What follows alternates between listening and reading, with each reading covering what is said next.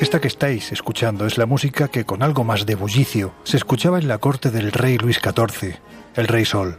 Imaginad por unos instantes a las damas casamenteras, sonriendo bajo sus inmensos pelucones a los jóvenes nobles que con pelucas todavía más grandes devolvían las sonrisas, mientras el perfume inundaba la atmósfera, porque la idea, ya sabéis, era ocultar otros olores menos agradables. Bueno, pues hay quien ni tan siquiera necesitó imaginarlo, porque directamente, según afirmaron, lo vieron.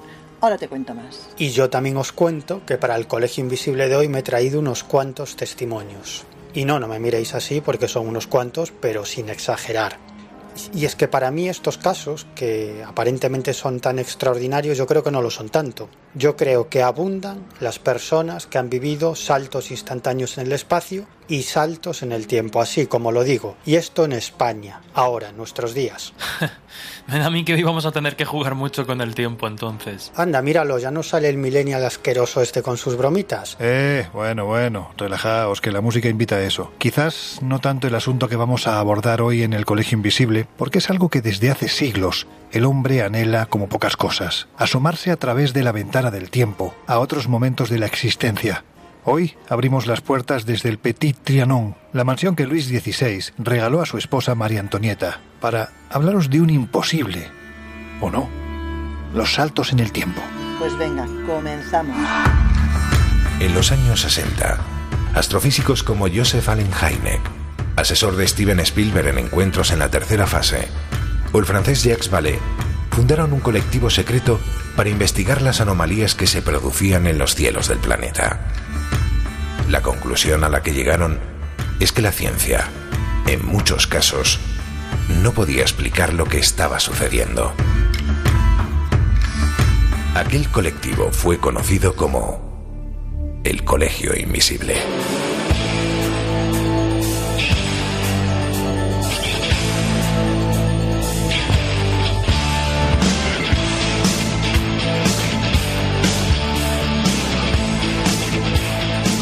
El Colegio Invisible, con Lorenzo Fernández Bueno y Laura Falcó en Onda Cero.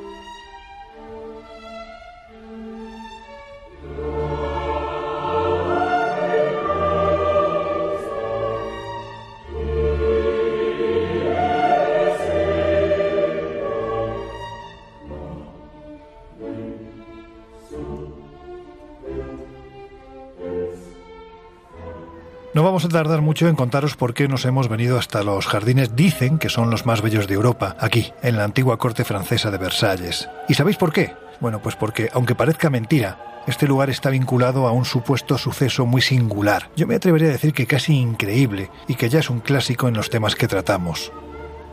Sea como fuere, merece la pena rescatarlo. Es la estrambótica historia protagonizada por dos jóvenes maestras, las señoritas Anne Moberley y Eleanor Frances Jordan.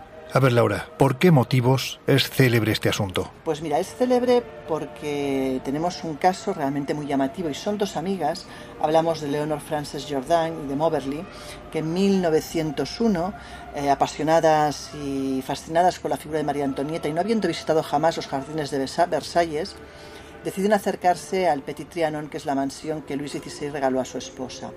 Pues bien, se estaban dirigiendo hacia allí cuando de repente empiezan a tener la sensación de que su entorno empieza a distorsionarse y a transformarse, como si hubieran atravesado alguna especie como de túnel espacio-temporal, como si entraran en un universo distinto, ¿no? Eh, desconcertadas, incluso pues probablemente con la tensión algo baja, deciden parar un segundo, pero acto seguido continúan su camino hacia donde se dirigían. Pero empiezan a quedarse realmente sorprendidas Cuando a su paso por el camino donde van, tienen la sensación de que incluso los senderos han cambiado de lugar, que la gente que se encuentran vista en ropas para nada parecen realmente pues vestidos de la época, en pena chicos con largos abrigos verdes y tricornios, caballeros con largas capas, eh, melenas también largas en los hombres, cosa muy extraña, ¿no? Incluso a mujeres vestidas de época sentadas en los jardines. Bueno, eh, cuando esta experiencia termina, ambas dos deciden achacar aquello a que quizás pues se han desorientado y igual pues ello les ha hecho vivir una experiencia un poco extraña. Sin embargo, es verdad que se quedan con la mosca detrás de la oreja y al tiempo deciden ambas dos escribir su historia, qué es lo que vivieron en aquel lugar. Es entonces cuando se dan cuenta que ni tan siquiera sus historias coinciden, es decir, que parece que hayan estado circulando incluso por universos paralelos una de la otra. El caso es que finalmente deciden escribir esa, esa experiencia y es un año después que Eleanor Frances Jourdain decide regresar al lugar, habiendo estado durante tiempo estudiando toda la historia del sitio, y es ahí cuando se da cuenta que realmente estuvieron paseando en algún punto del pasado histórico de este lugar. De hecho, en algún momento que debería estar entre enero de 1789 hasta el 10 de agosto de 1792, que es el día del saqueo de las Tullerías, que culminó, pues como todos sabemos, en el encarcelamiento del rey y de la reina. Hay que decir, Laura, que esta historia, con todos sus detalles, vamos a decirlo así, bastante peculiares, no fue conocida hasta bastante tiempo después, ¿verdad? Efectivamente, diez años después escribieron un libro cuyo título es Una aventura y este título pues decidieron eh, presentarlo bajo un seudónimo de Morrison Lamont, quizás por vergüenza o por el posible descrédito que podía llevar explicar aquella historia de forma pública, pero finalmente pues decidieron publicar la historia. Bueno, independientemente de la veracidad o no del caso, como digo, estos sucesos no son tan extraños porque son muchos, muchísimos los testimonios que he podido recopilar de personas absolutamente convencidas de haber protagonizado un salto en el espacio o incluso un salto en el tiempo personas, todas ellas, que nada tienen que ver con el mundo del misterio y que de pronto se encuentran con una experiencia así que les impacta muchísimo y a la que no pueden dar una explicación convincente. Y además, lo que más me sorprende de estos casos es que todas estas personas que han vivido este tipo de experiencias cuentan más o menos las mismas sensaciones, las mismas características durante esa experiencia de salto temporal o salto espacial. Como digo, esto es algo muy muy sorprendente. Y de hecho, bueno, sabemos ya desde principios del siglo XX que el tiempo no es lineal, como nos dictan nuestros sentidos. Al contrario, el paso del tiempo varía, cambia, dependiendo de factores diferentes. Y esto lo descubrió un señor llamado Albert Einstein, como digo, ya a principios del siglo XX, y lo llamó teoría de la relatividad. Y es una de las bases sobre las que se asienta la física moderna. Bueno, Einstein es un genio en todos los sentidos, era un genio en todos los sentidos, porque él descubrió con la única herramienta de su cerebro, un lápiz, un papel y eso sí, una capacidad asombrosa de observación, que el tiempo variaba con la velocidad. Es decir, que si yo ahora me empiezo a mover a vuestro alrededor, mientras vosotros estáis quietos, resulta que para mí el tiempo pasa más despacio que para vosotros, o para mí pasa el tiempo más despacio respecto a vosotros. Claro que estamos hablando de una fracción de tiempo absolutamente infinitesimal, imperceptible, quizás estamos hablando, yo que sé, de una mil millonésima de segundo, que no va a ningún lado, que no cambia nada.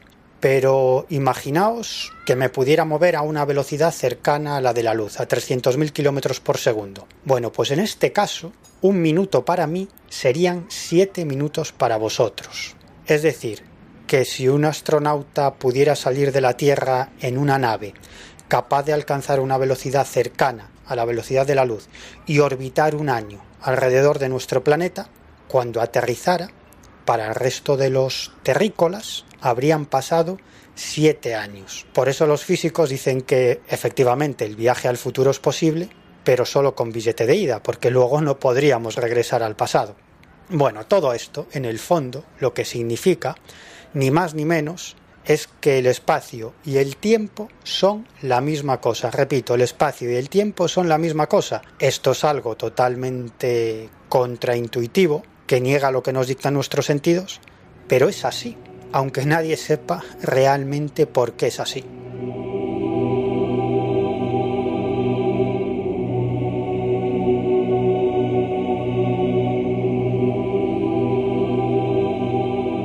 Bueno, pues a ver, teniendo en cuenta la espectacularidad del testimonio, que finalmente vamos a suponer que con unos fines puramente divulgativos se escribió un libro, una novela que, se vendió muy bien, pero que además se editó en, en, dos versiones y a la segunda se le añadieron elementos eh, pues después de haber realizado una investigación más profunda de, cómo habría sido el lugar de ese viaje en el tiempo en la época que estas mujeres describían. Por lo tanto, bueno, vemos un poco de perspicacia a la hora de intentar vender el relato. Los más escépticos de la época consideraron que, bueno, pues que, se habían perdido, quizá de alguna manera, a pesar de que, bueno, pues ambas testigos mantuvieron hasta el final de sus vidas que, que aquello que sucedió fue, fue real.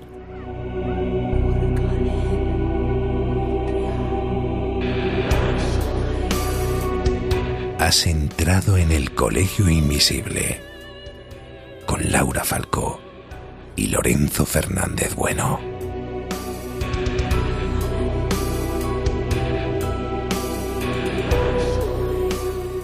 Bueno, de momento estás hablando de los viajes al futuro, pero ¿y los viajes al pasado? ¿Existirá esa posibilidad precisamente en un futuro de poder asomarnos a lo que ocurrió décadas o siglos atrás? Bueno, sobre esto uno de los astrofísicos más importantes de la actualidad, Paul Davis, siempre repite la misma frase. Él dice, los viajes en el tiempo no son una cuestión de física, sino de tecnología.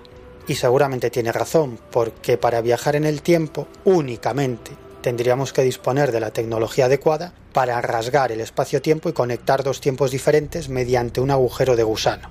Claro, hay un pequeño problema, y es que para hacer una cosa así necesitaríamos manejar tal cantidad de energía que hoy por hoy es una cuestión de absoluta ciencia ficción. Pero quién sabe, quizás en unas décadas, en menos de un siglo, dispongamos de los medios técnicos para hacer una cosa así y entonces os aseguro que el universo se convertirá en algo muy muy extraño porque podremos movernos no solamente por el espacio, sino también por distintos tiempos. Y hoy en día, aunque os parezca extraño, increíble, hay varios proyectos de máquinas del tiempo en distintos laboratorios de todo el mundo, como por ejemplo la máquina del tiempo ideada por Kip Thorne, que es un profesor de física teórica del Instituto Tecnológico de California. Y básicamente su artilugio consiste en dos cabinas, cada una de las cuales contendría dos placas de metal paralelas. Estas placas lo que harían es generar un campo eléctrico de una potencia imposible de lograr hoy en día con la tecnología que tenemos, pero si tuviéramos esa tecnología, estas placas generarían un campo eléctrico tan potente que rasgaría el tejido espaciotemporal, creando una abertura que uniría ambas cabinas, lo que conocemos por un agujero de gusano. Una de esas cabinas estaría situada en una nave espacial que estaría acelerando casi hasta la velocidad de la luz, mientras que la otra cabina pues estaría aquí en la Tierra. Claro, como el tiempo marcha más despacio en la cabina que está en esa aeronave que está viajando casi a la velocidad de la luz, esta cabina estaría conectada con la cabina de tierra a través de un agujero de gusano, pues bueno, cualquiera que entrase en una cabina sería transportado al pasado o al futuro. Pero claro, este invento tiene un inconveniente y es que el límite del viaje al pasado es precisamente cuando se ponga en marcha este artilugio. Así que podéis olvidaros de viajar al Egipto de Cleopatra o de Akenatón o a los tiempos de Jesús.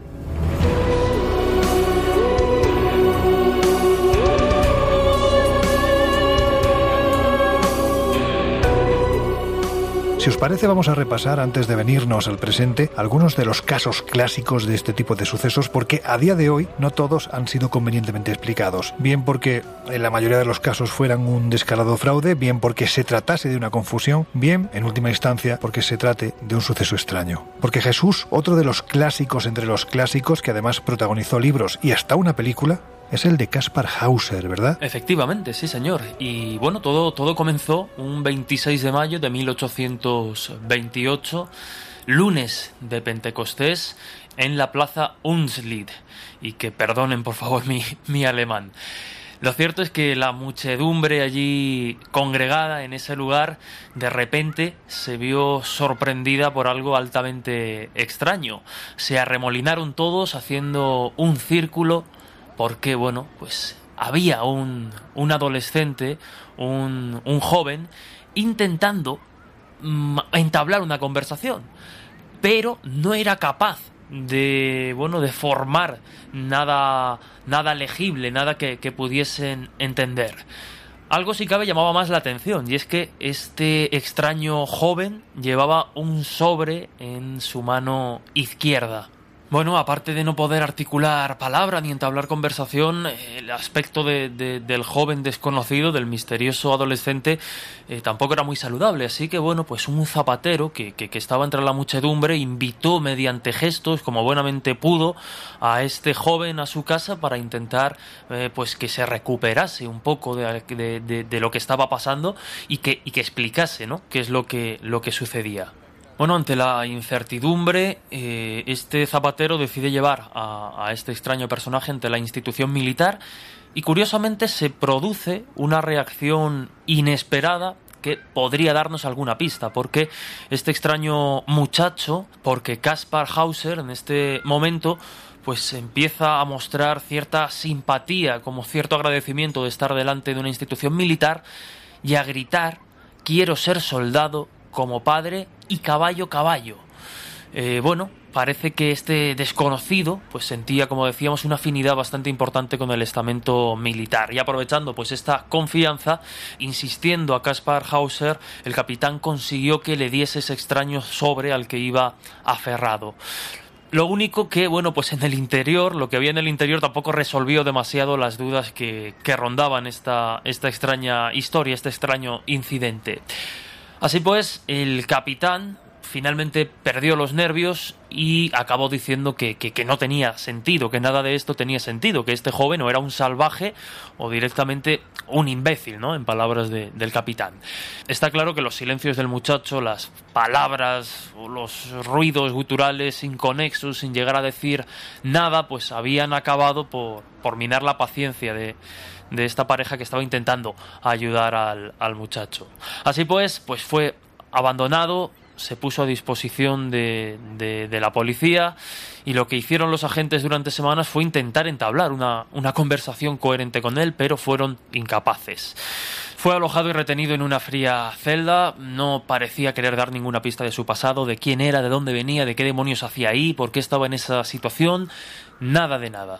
Así que bueno, pues los guardias se acostumbraron a la presencia de, del visitante en la celda y comenzaron a observar pues unos comportamientos si cabe más extraños que los que había manifestado hasta el momento. Por ejemplo, uno de los carceleros llegó a manifestar que el muchacho podía permanecer durante largas horas, durante espacios prolongados de tiempo sin mover ni un solo músculo. Decían que no caminaba por la estancia, que no dormía, que su postura era pues o permanecer rígido o, sentado directamente sin sentir o molestia o dolor alguno y llama la atención que prefería mantenerse en las zonas más oscuras de esa prisión, prefería la oscuridad a la luz.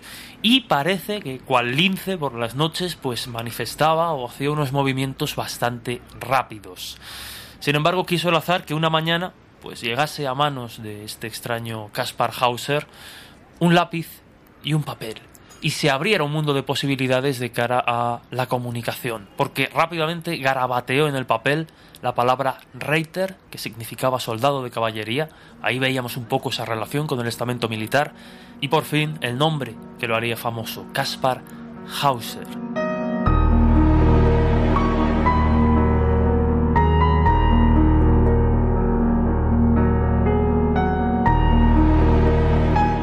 Más o menos identificado el personaje, las dudas en torno a su procedencia parecían ser habituales. No en vano quedaron reflejadas ni más ni menos que en el boletín oficial de la ciudad, ¿no es así? Lo llamativo es que, claro, no tardó en correrse la voz de que un extraño personaje eh, pues estaba eh, encarcelado y que manifestaba pues unos comportamientos extraños y exóticos para pues, la alta sociedad de la época, aunque llamó la atención de, de, todo el mundo.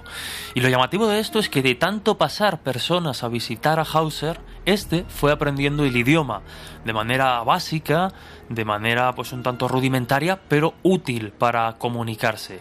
Así que finalmente se presentó allí la autoridad pertinente y comenzó a pedir explicaciones de quién era.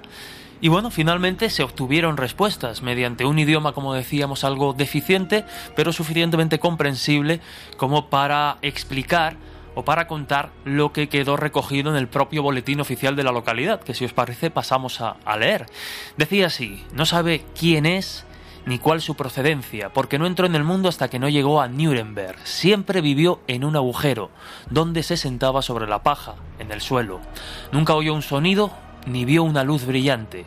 Despertaba, dormía y volvía a despertar. Cuando despertaba encontraba una hogaza de pan y una jarra de agua junto a él. A veces el agua tenía mal sabor y volvía a dormirse. Cuando despertaba tenía puesta una camisa limpia. Nunca vio la cara del hombre que venía.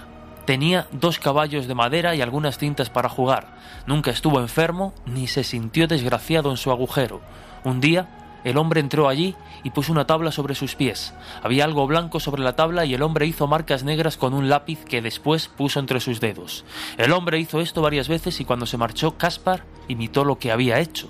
Al final le enseñó a ponerse de pie y a andar, y finalmente lo sacó de su agujero.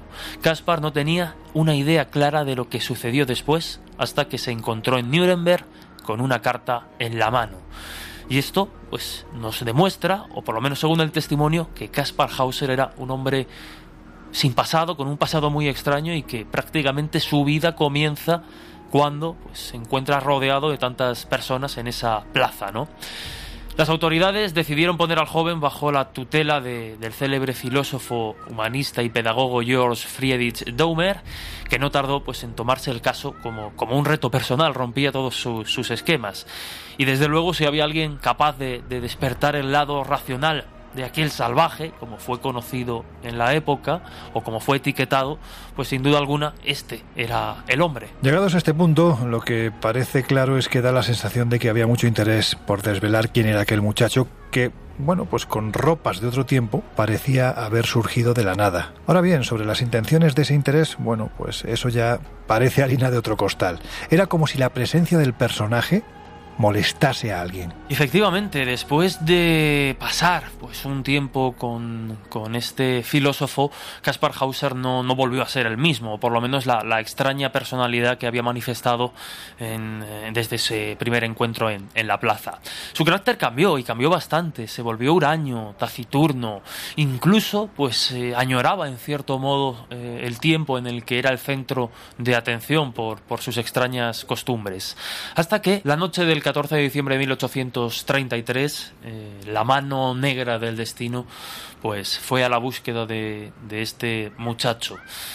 Iba caminando solo por, la calle, el eco de sus pasos se perdía en la lejanía y de repente eh, debió acercársele un hombre un tanto extraño que mmm, de, acabaría con su vida. Lo apuñaló varias veces. Eh, Hauser llegó como pudo a casa de, un doctor en busca de, ayuda, pero malherido, ¿no? gimiendo por el dolor hasta que cayó al suelo en un río de, sangre. Entre balbuceos no fue capaz de articular más que un hombre en el parque le había apuñalado. Estas fueron las últimas palabras que Caspar Hauser, el extraño hombre sin pasado, pues pronunció en vida y no solo quedó el enigma de su pasado, sino también el enigma de, de, su muerte, que a día de hoy pues, es uno de esos crímenes extraños que, están sin resolver. A ver, Miguel, para que no se diga siempre que eres el believer del grupo, porque hay que decir que en estos temas, más aún en temas tan extremos como los que estamos tratando hoy, lo normal es que abunden los fake más que los sucesos reales. Y el otro clásico que durante años se ha dado por bueno es el protagonizado por un tal Rudolf Fens, bueno, pues parece un buen ejemplo de esto, ¿no? Pues el caso de Rudolf Fens es otra bola como una ola. Bueno, como una ola no, como un tsunami, porque fijaos si es falso que en verdad todo esto parte de un cuento de ciencia ficción publicado en el año 1952 por Jack Finney, que era un escritor bastante, bastante prolífico de thrillers, pero también de ciencia ficción. Y bueno, el cuento era tan bueno, estaba tan bien trabado, que acabó convirtiéndose en una leyenda urbana y publicándose en revistas y en libros como si fuera cierto. Y luego ya no os digo nada con la llegada de Internet, de los blogs, de YouTube, de las redes sociales, vamos, que el mito acabó extendiéndose por Internet, por la red de redes, y ya no hay quien pare la mentira. Básicamente, lo que cuenta la leyenda es que una mañana de junio del año 1951 apareció en el Times Square de Nueva York un tipo de unos 30 años, vestido con un traje muy antiguo de finales del siglo XIX Y este tipo pues estaba muy confundido, parecía abrumado por lo que veía a su alrededor y ese despiste hizo que un taxi lo atropellara y matarile, pues acabó muerto.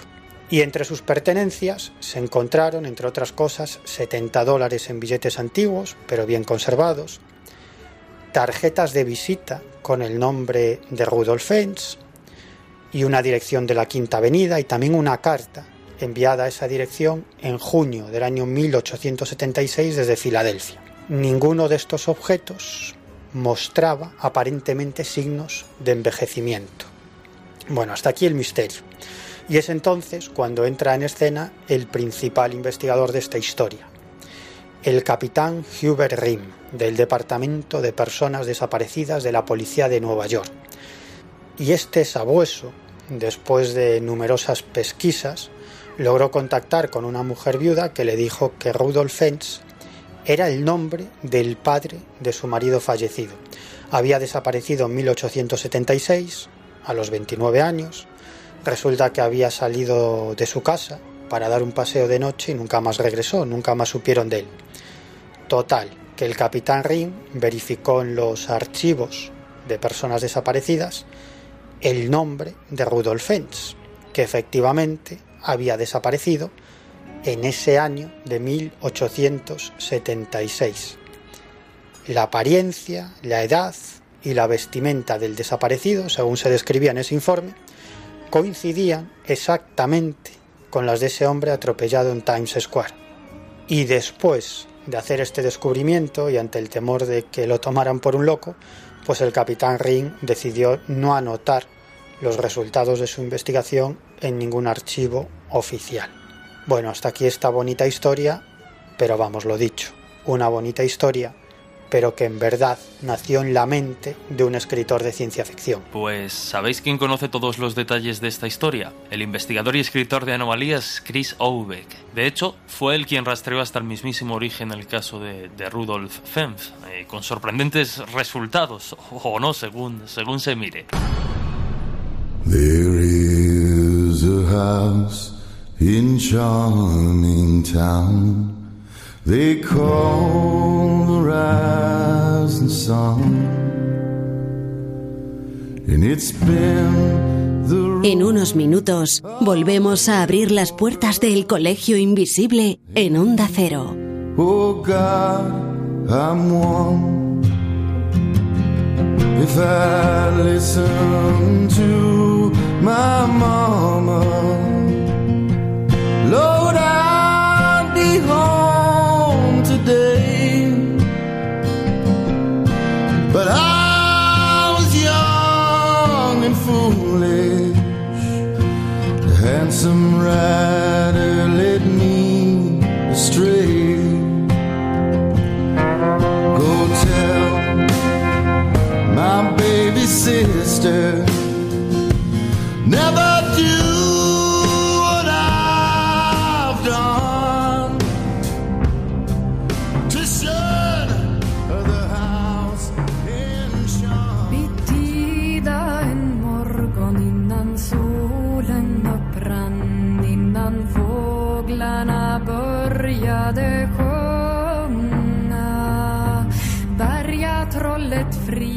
Has entrado en el Colegio Invisible con Laura Falcó y Lorenzo Fernández Bueno.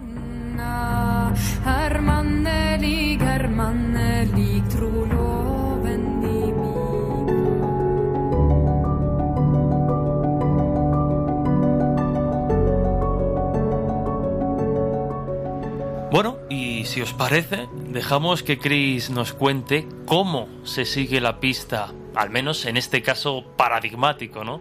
De, de un viajero en el tiempo. Tras varios meses de investigaciones, pude determinar que la historia de Rudolf Fentz fue publicada como caso verídico en inglés en una publicación esotérica titulada Una voz en la galería en el año 1953. Lo había redactado un periodista de Akron, en Ohio, llamado Ralph Holland. De este texto luego bebieron muchos investigadores, quienes inventaron nuevos detalles, empezando por Jacques Berger y George Gallet en un libro suyo de 1975. Cuando por fin tenía en mi poder la historia original de Ralph Holland, me puse en contacto con el periódico donde él había trabajado en Ohio y les pareció tan curioso que me entrevistaron acerca de mi investigación.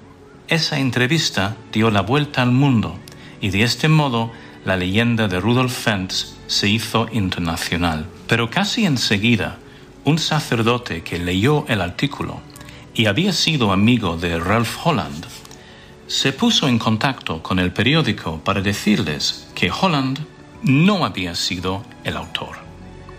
Ralph Holland lo había extraído directamente de un cuento corto del autor de ciencia ficción Jack Finney, publicado en septiembre de 1951 en la revista americana Collier's. Este cuento, completamente ficticio, se llamaba I'm Scared o Estoy asustado y describe numerosos casos de viajes transtemporales. Allí es donde aparece el detective Hubert Rim. La moraleja del cuento era que los viajes en el tiempo se deben al estrés de vivir en el mundo moderno. Si deseas escaparte de tu realidad, el universo a veces te hace el favor. En fin, vemos de nuevo cómo la ciencia ficción pues está en el origen de un caso increíble que se dio y se sigue dando en algunos ámbitos como, como auténtico, ¿no? Y que, y que revela la realidad de los viajes en el tiempo. Si os parece, escuchamos a Chris para terminar de comprender los orígenes de esta historia. Ese cuento, Estoy asustado, es el punto cero de esta investigación. Jack Finney era un prolífico autor de ciencia ficción y muchas de sus obras posteriores se convirtieron en películas, incluyendo The Body Snatchers o Los secuestradores de cuerpos, que también se publicó en la revista Collier's. Por lo tanto, el caso de Rudolf Fentz se ha resuelto. Aunque sigo recibiendo emails de lectores que piensan que de alguna manera estoy encubriendo alguna verdad más profunda. Las redes sociales, de hecho, no dejarán que la historia de Rudolf Fentz muera.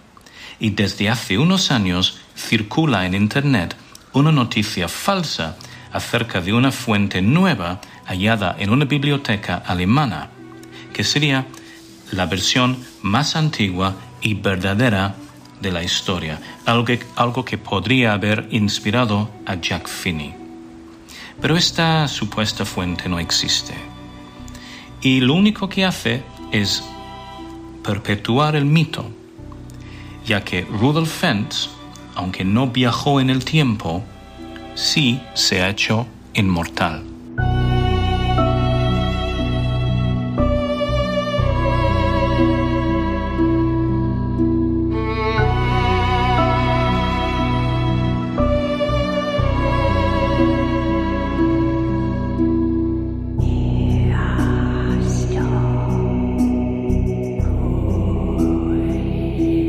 En fin, que como veis es un tema muy complejo, pero aunque parezca increíble, de los que más controversias, polémicas, debates, en fin, es de los que más literatura ha generado. Y no es extraño porque, como os decíamos minutos atrás, el propio anhelo del ser humano por, vamos a decirlo así, cotillear en otros tiempos a los que nos ha tocado vivir, se une la presencia de ciertos personajes relevantes, muy relevantes, en ciertas historias vinculadas a este tipo de sucesos.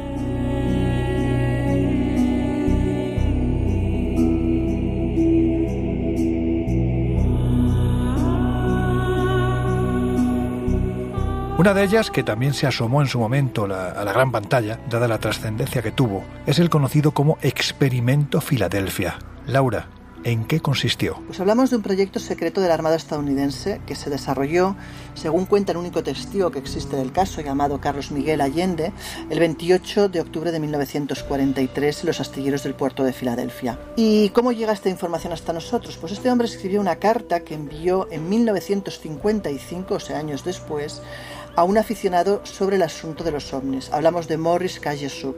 En esa carta él cuenta que una fragata de la Marina de Estados Unidos, el Elrich D-173 desapareció del puerto de Filadelfia para reaparecer segundos después en el puerto de Norfolk, que está nada más nada menos que a 350 kilómetros de distancia, para reaparecer otros segundos más tarde nuevamente en el puerto de Filadelfia.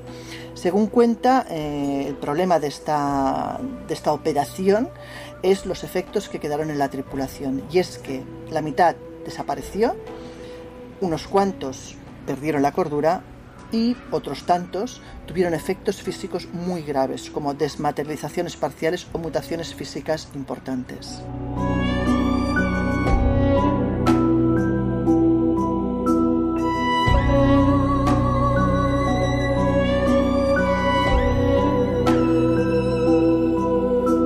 Para quienes os acabáis de incorporar al Colegio Invisible, deciros que estamos hablando de saltos en el tiempo, de supuestos viajeros que han logrado asomarse a través de la ventana de los siglos, dicho así de bestia, pero bueno, hay quien cree en este tipo de circunstancias y que en ocasiones forman parte de experimentos que parecen propios de la ciencia ficción y que posiblemente lo sean, pese a la documentación que hay bueno, pues en alguno de ellos, aunque hay que decir que son muy pocos los que muestran un cierto nivel de documentación. Y os estábamos haciendo un repaso a algunos de los clásicos de este asunto. Y claro, el célebre experimento Filadelfia no podía faltar, especialmente por la segunda parte del mismo, que quizás es la más conocida. En fin, Laura, que nos habíamos quedado en los efectos que al parecer provocó la desmaterialización, vaya palabrita, y posterior materialización del barco en sus tripulantes. Un horror si es que realmente ocurrió, ¿verdad? Bueno, hay que decir que la primera carta que envía Carlos Miguel Allende a Jesús asegura textualmente que los resultados fueron y son una prueba de que la teoría del campo unificado hasta cierto punto es correcta. Es decir, la completa invisibilidad de un barco tipo destructor y toda su tripulación es posible. Sin embargo, es verdad que las consecuencias pues, no fueron las esperadas. Según él contaba, pues se creó como una especie de campo que hizo efectivamente que todo lo que estuviera en la órbita de ese campo desapareciera de la visión durante un tiempo desaparecieron de la visión el barco y también las personas, apareciendo posteriormente, aunque como comentábamos, pues con unas consecuencias bastante desagradables y desafortunadas. ¿no? Los pocos que sobrevivieron, em, prácticamente no queda nadie actualmente, la mayoría enloquecieron eh, y además, eh, pues según cuentan, algunos tenían todavía em, sucesos en su vida muy extraños. Cuentan, por ejemplo, de uno de ellos capaz de atravesar físicamente la pared de una habitación delante de su mujer y de su hijo, pues por una desmaterialización como la que sufrió en el barco, es decir, que tenían efectos secundarios muy importantes podemos decir que aunque el experimento fue un éxito, pues los hombres fueron fracasos absolutos. Fracasos completos. Bueno, a la vista, si es que ocurrió, parece ser que era así. Hubo una segunda carta, ¿verdad? Sí, hubo una segunda carta donde se, se explicaba más profundamente qué fue lo que ocurrió con el barco. Y es que el barco desapareció del muelle de Filadelfia. Durante unos minutos apareció en otro muelle, en el de Norfolk, que hablamos de la zona de Portsmouth y, volvió a reaparecer luego en el puerto de Filadelfia otros minutos más tarde. Hay que decir que ya esa segunda carta la firmó no como Allende, sino como Cal Allen. Pero bueno, da igual, sea Allen o sea Allende, el caso es que lo que nos explica en la carta es que la misión de esta operación era evidentemente hacer que una fragata fuera indetectable al radar y una cosa era el propósito y otra lo que ocurrió que realmente pues si la historia es cierta pues es un poco inquietante. Sin embargo también es verdad que hubo muchas presiones al ejército para intentar que explicaran la realidad de estos hechos si habían existido o no y qué había ocurrido por parte sobre todo de periodistas y de investigadores. Y según cuentan el ejército norteamericano mm, hubo un momento que que llegó a decir que por mucho que habían buscado sobre el tema no habían encontrado nada, así que no sabemos si realmente es cierto o no lo es. O sea que como en tantas y tantas ocasiones antes y después, el suceso quedó revestido por el fino manto de la leyenda, hasta que se logró sepultar bajo la creencia de que jamás había ocurrido. Así fue hasta que años atrás entró en escena, gracias a la investigación de un personaje fascinante, el escritor y espía Alberto Borrás, un nombre no menos fascinante, Nikola Tesla.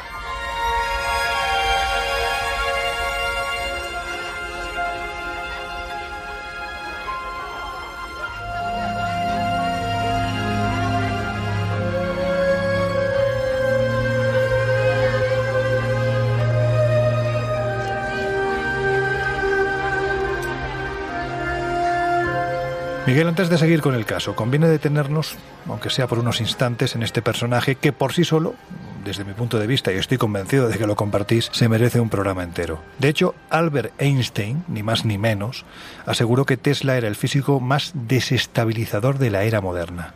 Bueno, pues para quien no lo sepa, ¿quién fue este hombre que hoy día da nombre precisamente a una marca de coches eléctricos muy conocida y por cierto muy cara? Bueno, Nikola Tesla fue un inventor, ingeniero y físico estadounidense, pero de origen serbo-croata, que es conocido fundamentalmente por sus invenciones en el campo del electromagnetismo, invenciones que desarrolló a finales del siglo XIX y principios del siglo XX.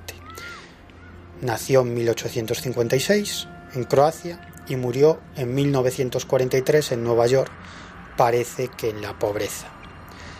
Pero Tesla quedó para la historia, sus creaciones, sus inventos quedaron para la historia, porque las patentes de Tesla y todo ese trabajo teórico que hizo ayudaron a formar las bases de los sistemas modernos en el uso de la energía eléctrica por corriente alterna, lo que incluye el motor de corriente alterna.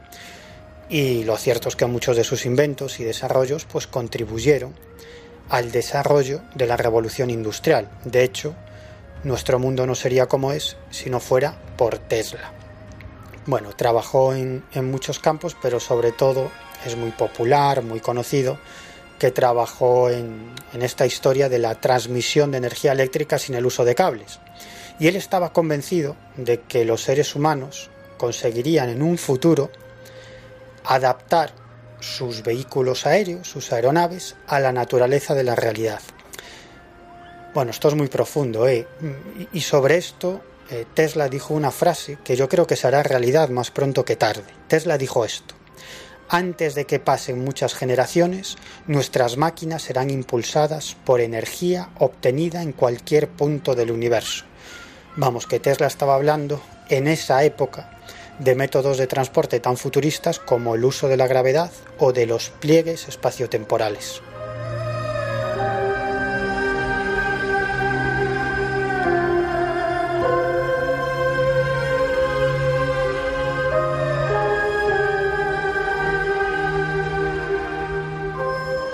Oye, si te parece vamos a recordar por unos instantes algunos de los inventos que manejamos en nuestro día a día y que salieron literalmente de la cabeza de Nikola Tesla. Es que vamos a flipar. Uf, es una barbaridad. Vamos a señalar algunos porque se le conocen casi 300 patentes con más de, de, 70 inventos originales, es decir, que no mejoraban o alteraban algo ya conocido. Y bueno, es verdad que alrededor de Tesla y sus inventos, pues se ha generado una gran eh, mitología, ¿no? Se ha hablado de, muchas cosas a caballo entre el mito y la realidad y vamos a señalar algunos de esos inventos reales que con mayor o menor fortuna pues tenían unas intenciones bastante transgresoras para, para el momento. Quizá uno de los más llamativos sea la bobina de Tesla, que bueno, fue registrada en 1891 cuando él tenía tan solo 35 años. Por describirla muy brevemente, era un transformador eléctrico compuesto por varios circuitos resonantes acoplados y bueno, esta bobina sirvió al inventor para varios eh, experimentos posteriores, como por ejemplo eh, los que utilizó para estudiar el fenómeno de, los rayos X, exploró también las posibilidades del alumbrado eléctrico, la transmisión de la energía sin cables. La verdad es que a día de hoy su uso se limita al, entretenimiento y por ejemplo como, espectáculo en los museos de, de ciencia, porque bueno, genera unas descargas y unas chispas tremendas, ¿no? De, unos metros tremendos. Y bueno, realmente entender, dicen los expertos, una bobina de Tesla, pues da unas claves básicas para saber cómo funciona la, la electricidad. Luego, otro de los más interesantes, incluso el mismo Tesla hablaba de este invento del transmisor amplificador como el, el, más importante y valioso para las generaciones futuras de todos los que él había creado era pues una versión avanzada de, la bobina de, Tesla. La idea pues de este transmisor era experimentar en busca de su gran sueño, ¿no? que era la, la, transmisión sin cables pues para las telecomunicaciones e incluso para la energía.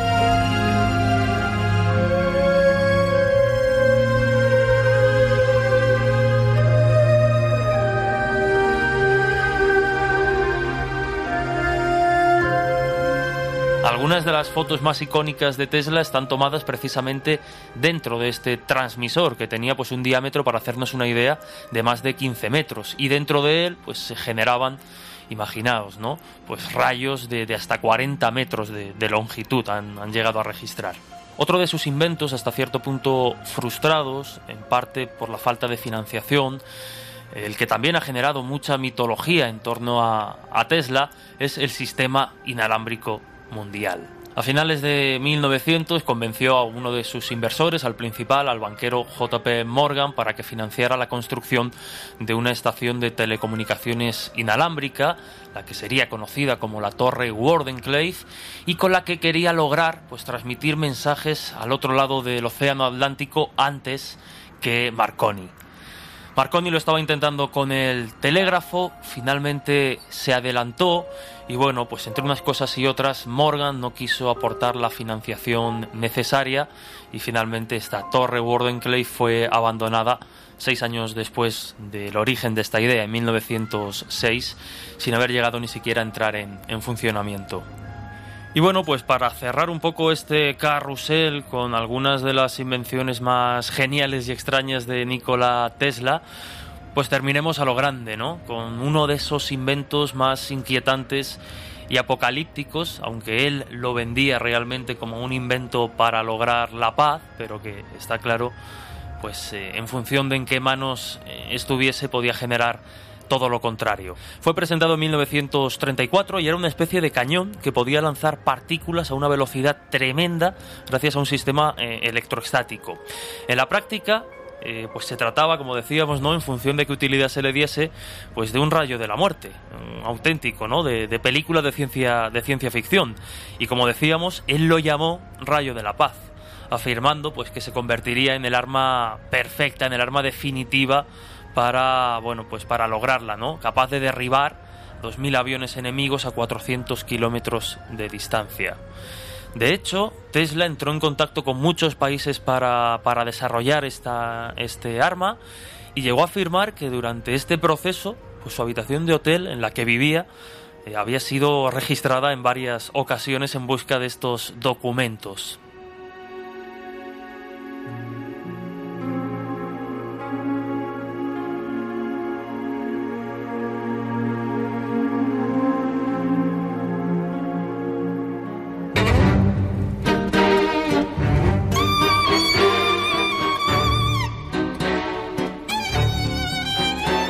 Pues van surgiendo asuntos polémicos y a la vez tremendamente atractivos como el experimento Filadelfia.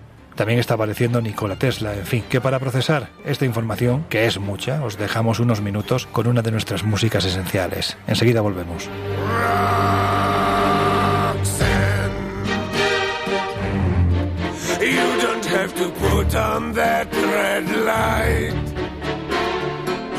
Walk the streets for money. Don't care if it's wrong or if it is right. El Colegio Invisible. Los jueves de una y media a tres de la madrugada en Onda Cero.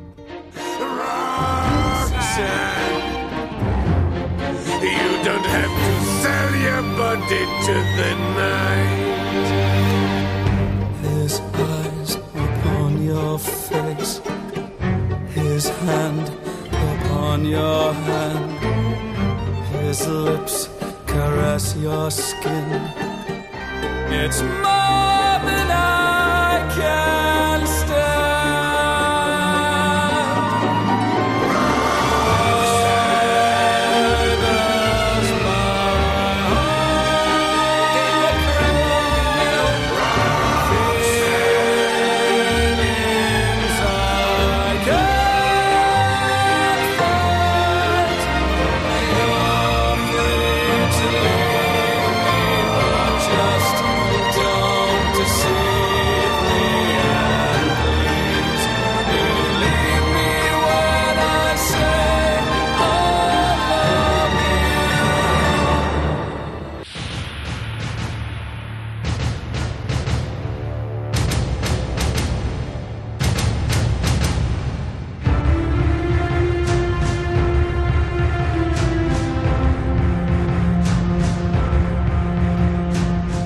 Viaje en el tiempo o leyenda urbana. Yo creo que llegados a este punto esa es la cuestión a analizar porque, a ver, entendemos en este programa que algo así es muy difícil de creer. Un día de estos os hablaremos de, por cierto, de las leyendas urbanas, que es otro tema también fascinante. Veis que están saliendo muchas cosas al mismo tiempo, ¿no? Bueno, pues es evidente que los temas de misterio unidos a los viajes no se agotan. Pero en fin, para ver si estas historias de saltos en el tiempo, de viajeros generalmente del futuro, os diremos que el primero en utilizar el concepto leyenda urbana fue el antropólogo de la Universidad de Utah, Jan Harold Brumban, que decía que las leyendas urbanas son historias demasiado buenas para ser verdad. Eh, textualmente añadía que esas fábulas populares describen acontecimientos presuntamente reales, si bien raros, que le han pasado a un amigo de un amigo. Y generalmente las cuenta una persona fiable que las relata, bueno, pues en un estilo creíble porque realmente se las cree. Y claro, esto ya es de mi cosecha, parece que no hay mejores leyendas urbanas que las de aquellos que han viajado desde el tiempo futuro, ni más ni menos que al nuestro. Bueno, pues una de las últimas y que más seguimiento tuvo, especialmente en redes sociales, fue la de Andrew Carsling. ¿Quién decía ser? Pues hablamos de un viajero en el tiempo, y es que la noticia apareció en el tabloide Weekly World News de 2010. Hablamos de un hombre que se supone es un broker, llega a la bolsa y empieza a ganar millones en una época en que además la bolsa pues pasa un mal momento, que hay grandes pérdidas y él rompiendo todas las estadísticas pues convierte 800 dólares en unos beneficios de 350 millones de dólares. Y es que cada inversión que realizaba sufría pues una inesperada y inexplicable subida de valor, lo cual no podía ser estadísticamente una cuestión de suerte. La única manera de que eso ocurriera es que hubiera tenido información privilegiada y por tanto ilegal. Así que el señor Carlsin fue arrestado y se le llevó a una celda de la isla de Rickers para que confesara pues cuál habían sido sus fuentes. Lo que no esperaba nadie es que su confesión fuera por los siguientes derroteros, y es que mm, su explicación era que él venía de 200 años adelante en el futuro y que sabiendo que la época en la que estaban era una época pues con grandes caídas de la bolsa, parecía muy fácil con un poco de información y de ingenio poderse hacer de oro en la, en la bolsa con inversiones adecuadas. El caso es que él mismo reconocía que su error fue quizás pecar de demasiado ambicioso y eh, no haber fallado alguna de las inversiones para no llamar tanto la atención. En cualquier caso, eh, no se lo creen y él dice que si le dejan marcharse de vuelta a su tiempo con su máquina del tiempo, que se ofrece incluso para dar información sobre Osama Bin Laden o la cura contra el SIDA u otras informaciones futuras pero en cualquier caso no quiere revelar dónde está su máquina del tiempo ni tampoco la, tecnología que la hace posible. El caso es que las autoridades no terminan de creerse la historia, pero lo que es cierto es que el SCM admite no poder encontrar ningún registro sobre ningún Andrew eh, antes de diciembre de 2002. Así que, ¿quién lo sabe? Evidentemente solo hubo que indagar un poquitín para confirmar que esta historia, la verdad es que extraordinariamente bien tejida y divulgada a través de la red, bueno, pues era falsa. No existía ningún Andrew Carlin ni tampoco se habían producido las fabulosas operaciones en bolsa a las que hacía referencia la noticia. Y aún así, para que sepáis, como cuando se crea una leyenda, en este caso una leyenda urbana, es muy difícil borrarla, que la gente deje de creer en ella, hoy son muchos los que piensan que esta historia fue real. Ahora bien, si hubo una leyenda urbana tan bien entrelazada que durante meses se ofreció en rigurosos medios de comunicación como real, esa fue ni más ni menos que la protagonizada por un misterioso soldado llamado John Titor. A ver Jesús, ¿quién es este personaje si es que realmente fue? Pues sí, John Titor apareció en las redes sociales aproximadamente en el año 2000, 2001, en determinados foros donde lógicamente se barajaba la posibilidad y se discutía sobre la posibilidad de los viajes en el tiempo desde diferentes perspectivas, incluida pues la física teórica. Se presentó como un soldado norteamericano de 38 años de edad que tenía una misión muy concreta. Venía desde el futuro, concretamente desde el año 2036 hasta 1975, para encontrar y llevarse consigo una computadora de IBM 5100. Necesitaba esta máquina, contaba, para solucionar el efecto 2038, que no sería otra cosa pues que un problema informático similar al efecto 2000 es decir, pues una especie de, problema que haría colapsar toda la tecnología y por tanto pues llevar a la civilización a una situación extrema. Una vez conseguido el paquete, una vez conseguido esa computadora, Titor quiso hacer una parada en el año 2000 para contar algunos detalles del futuro a todo aquel que quisiera escucharle. Información científica que, bueno, dentro de este relato algunos decían que parecía confirmarse. La verdad es que pues es llamativo, ¿no? Y la historia tiene cierta coña. De hecho, es tan rocambolesca que muchas personas pensaban que, que de lo extraña que era que no podía ser, no podía ser mentira, ¿no? Entre sus predicciones, que van desde el año 2000 al año 2037, habló de la guerra civil en la que se embarcaría Estados Unidos en el año 2004, concretamente durante las elecciones presidenciales, y que terminaría por dividir al país en cinco territorios distintos. Una vez concluida esta guerra, se desataría una tercera guerra mundial entre Rusia y Estados Unidos con armamento nuclear y que acabaría con el fin de la Unión Europea y de China ya veis que, claro, visto en perspectiva, bueno, no, no, no, no acaba de encajar mucho, pero, pero va más allá, o por lo menos las predicciones iban más allá, ya que también decía que en el año 2015 la presidencia de Estados Unidos estaría a cargo de cinco personas y su capital se establecería en la ciudad de Omaha, en Nebraska.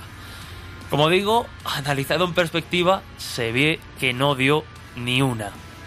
Bueno, lo cierto es que finalmente se dejó de hablar de John Titor, se generaron muchas teorías, muchas historias en torno a ese militar venido del futuro.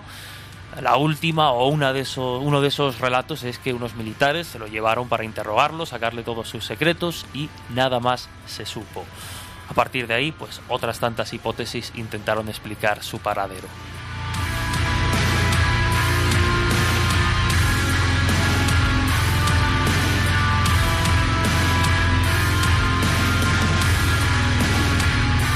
Claro, la pregunta entonces es si como parece lógico pensar, la mayoría de los casos, por no decir... Tampoco hay un motivo claro que te pueda llevar a pensar quién puede estar detrás de esos montajes y qué gana con ellos, ¿no? A ver, yo recuerdo bastante bien el caso de John Titor porque tenía un par de amigos que estaban absolutamente fascinados con este caso de ese supuesto viajero del tiempo. Y yo desde un principio pensé que tenía toda la pinta de un fraude utilizando el gran auge de los foros de Internet en los años 2000 y 2001, que es precisamente cuando se mostró al mundo este supuesto viajero del tiempo, que siempre ocultaba su identidad bajo ese seudónimo de John Titor. Claro, lo que pasa es que sus aciertos siempre eran interpretados a posteriori, y yo me pregunto, por ejemplo, ¿por qué no dijo nada de la pandemia de coronavirus que estamos sufriendo actualmente? Desde luego yo creo que es algo relevante del futuro, ¿no os parece? De hecho, su gran predicción fue una guerra termonuclear para el año 2015 y la división de Estados Unidos en cinco naciones y nada de eso se ha cumplido. Además, también hay que decir que muchas personas dieron a conocer algunos de esos mensajes de Titor en sus propios foros, en sus propios blogs, en sus propias páginas de Internet, reelaborando esos mensajes de Titor y añadiéndoles detalles para luego hacer esos mensajes mucho más creíbles. ¿Y quién era en realidad John Titor? Bueno, pues para mí era un grupo de personas con ciertos conocimientos de física y de actualidad política y social que decidieron crear un bulo quizás con la intención de llevar a cabo un experimento sociológico, ¿por qué no? O simplemente para divertirse a costa de la credulidad de los demás.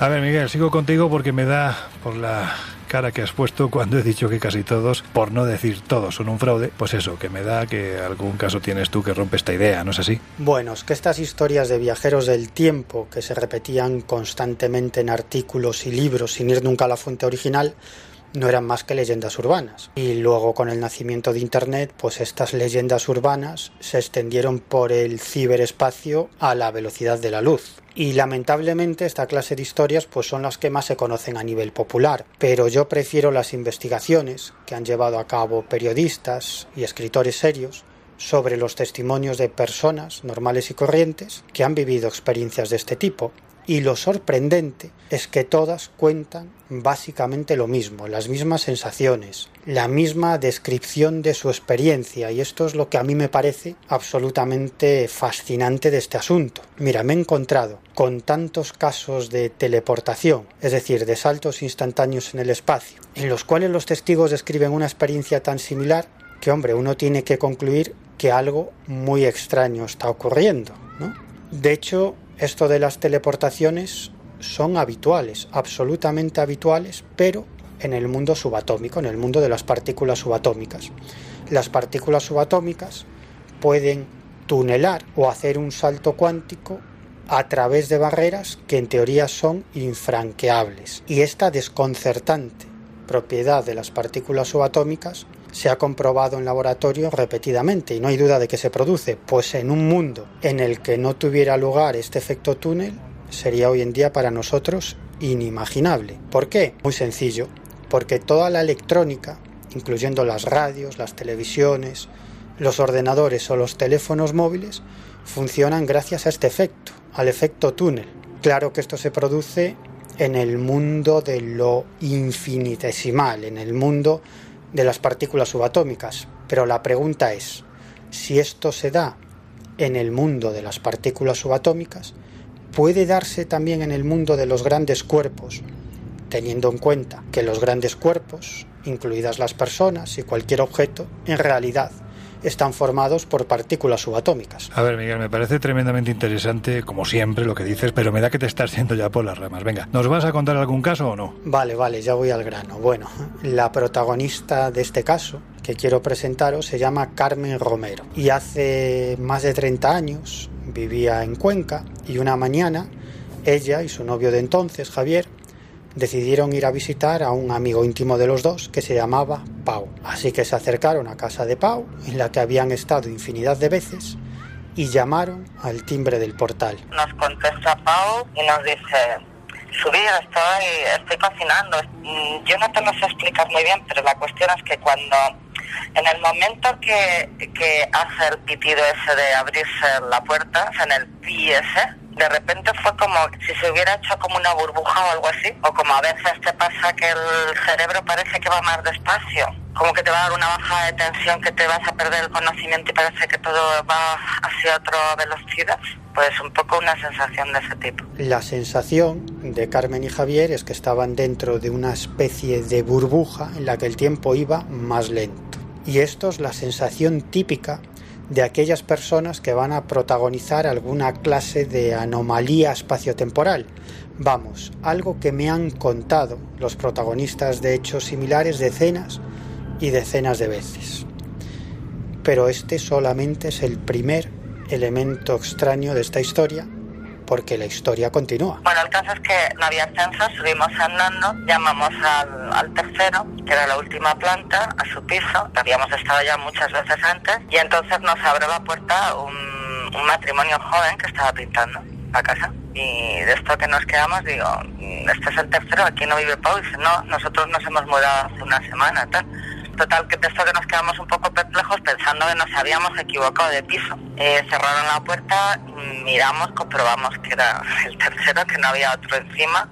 El segundo, llamamos abajo al segundo, nos abrió otra persona que no era nuestro amigo Pau y con las mismas nos fuimos. Y los dos fuimos, o sea, yo me acuerdo que le dije a Javi, Javi, ¿qué ha pasado? Dice, pues yo qué sé, habremos dado un salto en el tiempo. Yo qué sé, habremos dado un salto en el tiempo. Casi nada. Bueno, ahí se quedó la cosa pero al día siguiente nuestros protagonistas volvieron a casa de su amigo Pau, que estaba bastante, bastante enfadado con ellos por lo que había pasado el día anterior. Y lo que sí te puedo decir es que me acuerdo que al día siguiente que, que estuvimos el domingo dijo Pau, joder, dice, coño, dejé la puerta abierta ahí esperándoos y, no aparecéis. Después, o sea, que Pau no soy yo y dejó la puerta abierta, de hecho.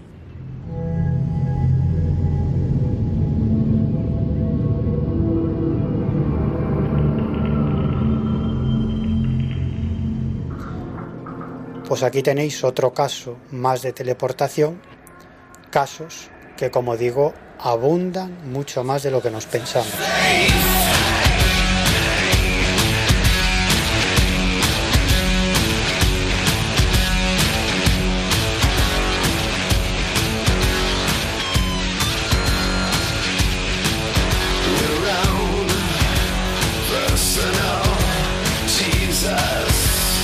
El Colegio Invisible en Onda Cero.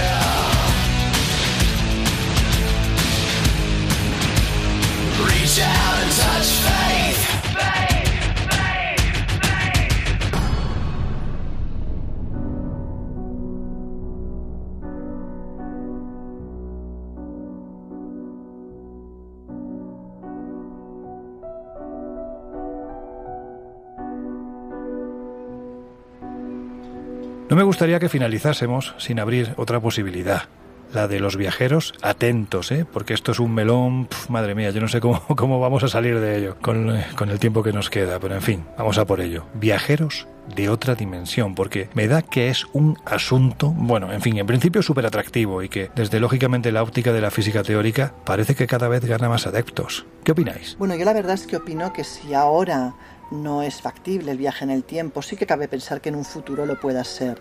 De hecho, la ciencia y la física, como bien comentáis, evolucionan en esa dirección y desde la teoría de la relatividad de Einstein eh, que de hecho ya estableció la probabilidad de que varios tiempos pudieran convivir en un mismo espacio, hasta pasando por la teoría de cuerdas, pues parece razonable pensar que tarde o temprano podamos terminar por ver algún tipo de viaje en el tiempo. Quizás nosotros no lo veamos, pero igual lo ven nuestros hijos o nuestros nietos, ¿no?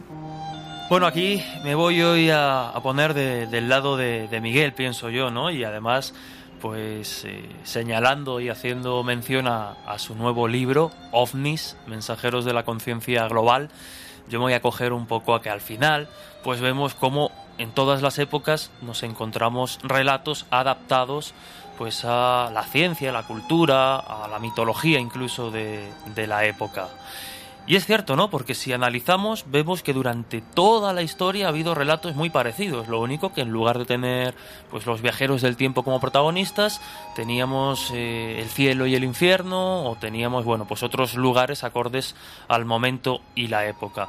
Por tanto, creo que efectivamente vemos que en los últimos años ha habido un boom, afortunadamente, de investigaciones, de adelantos en todo lo que tiene que ver con la física cuántica, con los universos paralelos, con las posibilidades infinitas y la ciencia está, como digo, haciendo muchos avances a ese respecto. Por tanto, pues eso al final, esa cultura científica del momento cala impregna a la sociedad y estos relatos pues acaban bebiendo también de esas historias y vemos que incluso si nos acogemos por ejemplo al caso de Rudolf Fenn vemos como bebe directamente es un mito creado directamente de la ciencia ficción así que bueno eh, creo que las posibilidades pues de la, de, la física o de las otras dimensiones van a dar mucho que hablar en los próximos años, pero no sé si estos casos, o por lo menos algunos en concreto, tienen mucho que ver. Bueno, han llegado incluso a publicarse artículos en revistas científicas en donde, como un ejercicio puramente teórico, un equipo de físicos se planteaba cómo serían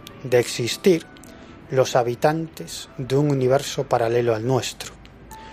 Y es que esto de la existencia de universos paralelos no os creáis que es una cuestión heterodoxa, sino que es algo que aceptan buena parte de los físicos teóricos. Un premio Nobel de Física, Steven Weinberg, equipara o compara esta teoría del universo múltiple o multiverso a la radio. A nuestro alrededor hay cientos de ondas de radio diferentes que se emiten desde emisoras distintas. Pero claro, si tenemos el aparato de radio sintonizado en el dial de onda cero, como debe ser, solo escucharemos onda cero, pero eso no quiere decir que no existan muchas más emisoras.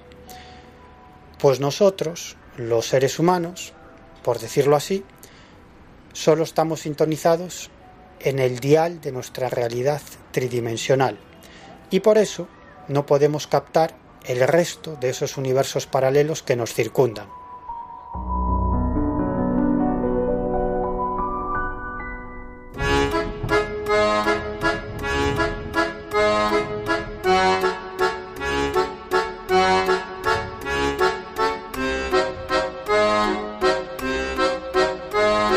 Historias así solo ocurren en el Colegio Invisible.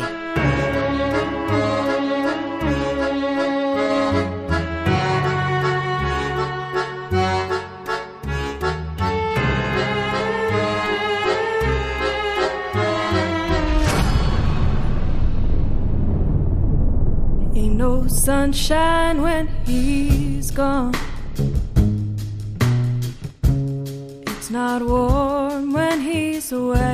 La verdad es que con programas como el de hoy, bueno, pues sales más liado que, que al principio, todo hay que decirlo. Y por tanto, la pregunta, ya que la tengo que lanzar a los vientos para que vosotros tres la recojáis, bueno, voy a intentar que sea clara y transparente. ¿Pensáis que hay personas que han logrado atravesar la barrera del tiempo para viajar al pasado? ¿Estamos hablando de seres de otras dimensiones o es una ficción sin más? Venga, ¿qué opináis? Bueno, yo creo que aquí y sobre todo si tenemos en cuenta que la mayoría de los casos o los casos más representativos y paradigmáticos o son eh, bulos de internet idos a más o beben directamente de relatos de ciencia ficción, pues yo hoy sí que me voy a posicionar claramente en, la, en, descartar esta, esta posibilidad. O por lo menos los casos que a día de hoy conocemos, no creo que ninguno acabe de, de sostenerse 100% como para, para afirmar que se ha producido un viaje en el tiempo de esas características. Hoy yo soy claro al, al respecto. A ver, por los testimonios de los que disponemos,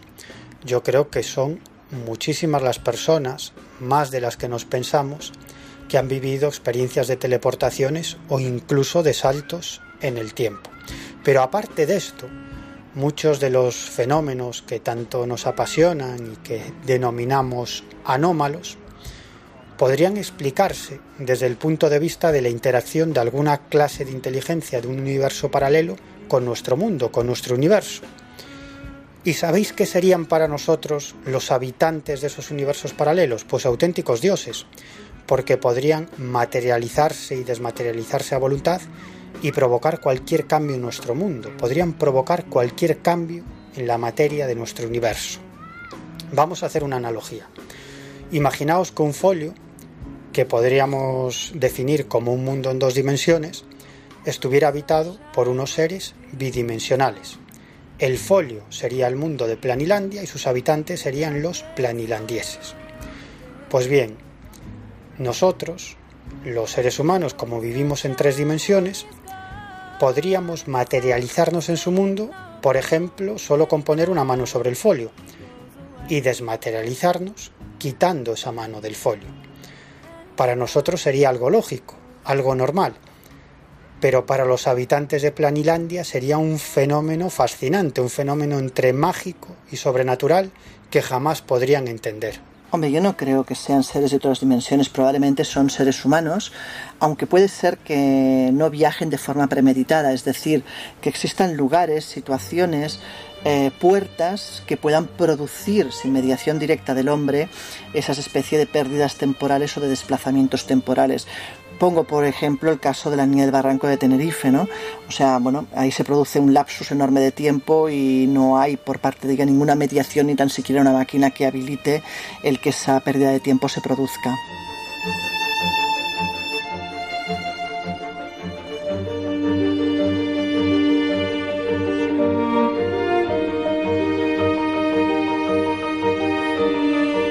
Y también sabéis que nos podéis encontrar en nuestras plataformas digitales espaciomisterio.com y viajesprisma.com. Concretamente en esta primera, en Espacio Misterio, tenéis ya eh, colgado el evento que vamos a celebrar el día 14 de noviembre. Eh, estamos hablando de un evento online en el que nuestro querido compañero Miguel Pedrero, bueno, pues pone a nuestra disposición todos sus conocimientos y años de investigación relativos al fenómeno ovni en un seminario titulado OVNIs, ¿qué son y qué pretenden de nosotros? Van a ser cuatro bloques mm, bastante amplios cada uno en el que pues vais a poder atender a lo que Miguel Pedrero nos va a contar sobre el testimonio, sobre cómo investigar, sobre la conciencia global que parece haber detrás de los objetos volantes no identificados. En definitiva, bueno, pues yo creo que el mejor trabajo que se ha realizado en lo relativo al fenómeno ovni y que vuelvo a repetir, lo tenéis disponible a través de la web espaciomisterio.com, con que busquéis está entre las primeras ventanitas el seminario que se celebra el día 14 de noviembre. Mm, todos los datos para saber cómo acceder a él los tenéis ahí, ¿vale? Y justo en los días 7 y 8 de noviembre, igual que, que en su momento hicimos con el Congreso Online de Ocultismo y Esoterismo Nazi, bueno, pues ahora desarrollamos el Congreso de Templarios, pues desde la Edad Media hasta la época actual, las claves y los secretos de una orden aparentemente maldita, ¿no? Se ha dicho mucho de ellos, así que hemos recurrido a los mejores expertos para que, bueno, pues nos cuenten qué es lo que piensan en base a los estudios que han realizado. Por eso, en este Congreso Online tendremos a gente como Mariano Fernández Urresti, que nos hablará de la otra historia de los templarios, Sergio Solsona Palma, de la Caballería del Grial, José Guijarro, uno de nuestros habituales invisibles, que desarrollará, pues yo creo que una de las ponencias, a mí particularmente, eh, bueno, pues es de las que me mola mucho porque nos hablará de la misión secreta del temple.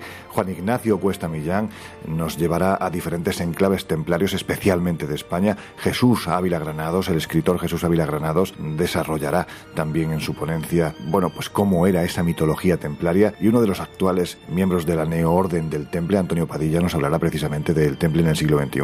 Y ya el domingo día 8, y empezamos a las 10 de la mañana con Carlos Mesa, que establecerá esa vinculación, si es que la hay entre la masonería y el temple. En su ponencia hay una masonería templaria. El escritor José Manuel Morales profundizará todavía aún más en la figura de, de los templarios y su vinculación, en este caso con Jesús de Nazaret, y el secreto de los templarios. Y finalmente a las 12.30 se clausura el Congreso. Quienes estuvisteis asistiendo al Congreso online de Esoterismo y Ocultismo Nazi ya sabéis que el acceso es muy fácil y que las ponencias, bueno, pues han sido grabadas casi casi como si estuviéramos de forma presencial. Así que nada, si queréis saber más, lo tenéis todos los datos en espaciomisterio.com, buscar la ventanita, ahí está el Congreso Online Templarios Secretos y Claves de una Orden Maldita, y ya sabéis, 7 y 8, Congreso Online Templario, día 14 de noviembre, el Seminario de OVNIs de Miguel Pedrero.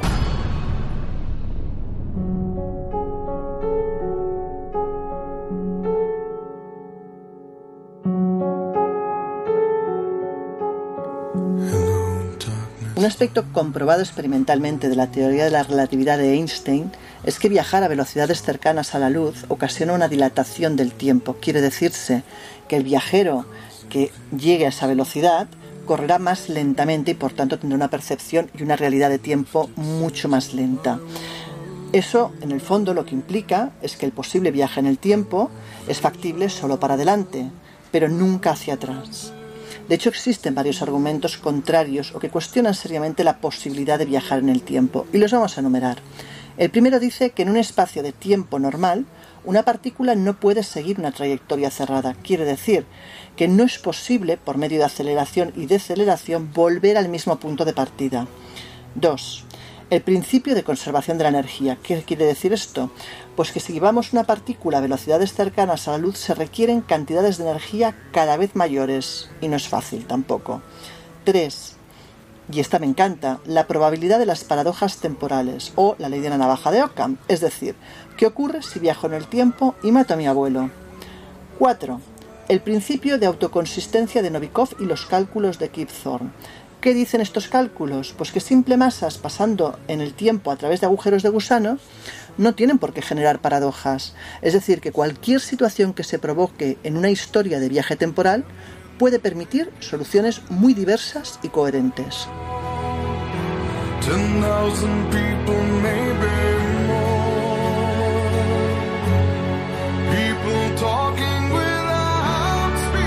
Cinco. La paradoja de la inexistencia de viajeros en el tiempo, sobre todo sostenida por el físico Stephen Hawking. Y es que, como dice, y tiene todo el sentido, si en el futuro existe el viaje en el tiempo, ¿por qué jamás ha habido constancia real y, fidedigna de algún viajero en el pasado? Esto tiene mucho que ver también con la paradoja de Fermi, ¿no? Algunos sugieren que si se pudiera viajar en el tiempo y si se pudiera sobre todo viajar al pasado, no podríamos ir a un punto anterior a la aparición de la hipotética máquina del tiempo. Y también sugieren que si viajásemos al pasado, estaríamos creando un universo paralelo. En cualquier caso, yo me planteo una pregunta y es que si existiese esa posibilidad de viajar en el tiempo, ¿tenemos claro todas las consecuencias que podría acarrear?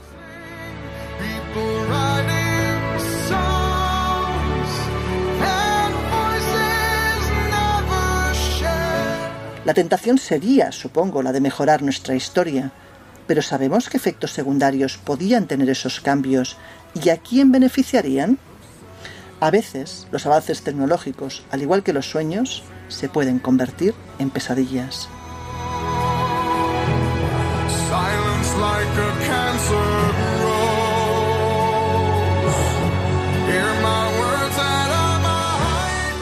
Bueno, pues hasta aquí hemos llegado por hoy. La verdad es que es como tantos otros temas que abordamos en nuestro espacio, ya que estamos hablando de saltos en el espacio, de saltos en el tiempo, te hace darle muchas vueltas a la cabeza. ¿Quién sabe? La verdad es que estaría para los que somos de naturaleza cotilla periodística, sería una auténtica maravilla poder asomarnos a determinados momentos del pasado, simplemente con el ánimo de observar, no de manipular. La historia tiene que suceder para que sea buena o mala, especialmente si es mala, bueno, pues no se vuelva a producir en un futuro. Así que nada, dicho esto, Laura Falcó, que nos oímos dentro de siete días. Nos vemos la semana que viene, chicos. Jesús Ortega, el joven, el Benjamín, el escéptico, que nos oímos dentro de una semana, compañero. Pues nada, compañeros, por viajar con vosotros en este este tiempo y en los que haga falta. Un auténtico lujo. Hasta la próxima. Miguel Pedrero, un placer como siempre, amigo. Buenos cortes y buenas noches. Pues venga, hasta la próxima. Y a vosotros, deciros que os quedáis en las mejores manos de la noche radiofónica. Os dejamos con el gran José Luis Salas y sus no sonoras. Nosotros, llegados a este punto, cerramos las puertas del Colegio Invisible de hoy. Nos volvemos a oír dentro de una semana. Que seáis, de corazón os decimos, muy, muy felices. El Colegio Invisible con Lorenzo Fernández Bueno y Laura Falcó en Onda Cero.